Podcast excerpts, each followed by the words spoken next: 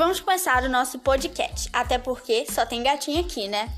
E o tema de hoje são as vacinas, uma coisa que está bem presente atualmente, causando bastante polêmica. E para começar, o que são as vacinas e para que servem? Conta um pouquinho pra gente. As vacinas são substâncias produzidas em laboratório que têm como principal função treinar o sistema imunológico contra diferentes tipos de infecções. Além de preparar o corpo para responder a uma infecção, a vacinação também diminui a intensidade dos sintomas e protege todas as pessoas da comunidade. Ah, que legal! E tem vários tipos de vacina, né? Me dê alguns exemplos. Primeiro, temos as vacinas de vírus inativado. Elas são as mais antigas desenvolvidas já há cerca de 70 anos. Bem velha, né?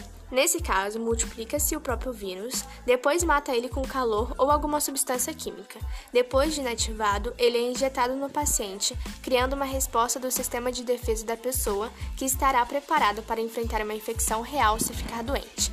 Temos também as vacinas de RNA mensageiro. Elas são uma tecnologia mais moderna que ganhou visibilidade na pandemia. Resumindo, são pequenos fragmentos do código genético não injetados nas células que produzem proteínas virais. Isso engana o sistema de defesa como se fosse uma ameaça, gerando uma resposta imune.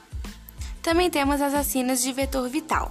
Elas funcionam da seguinte forma: a proteína de um vírus é inserida em outro que sofre modificação em laboratório, para não se multiplicar quando entrar no organismo do paciente.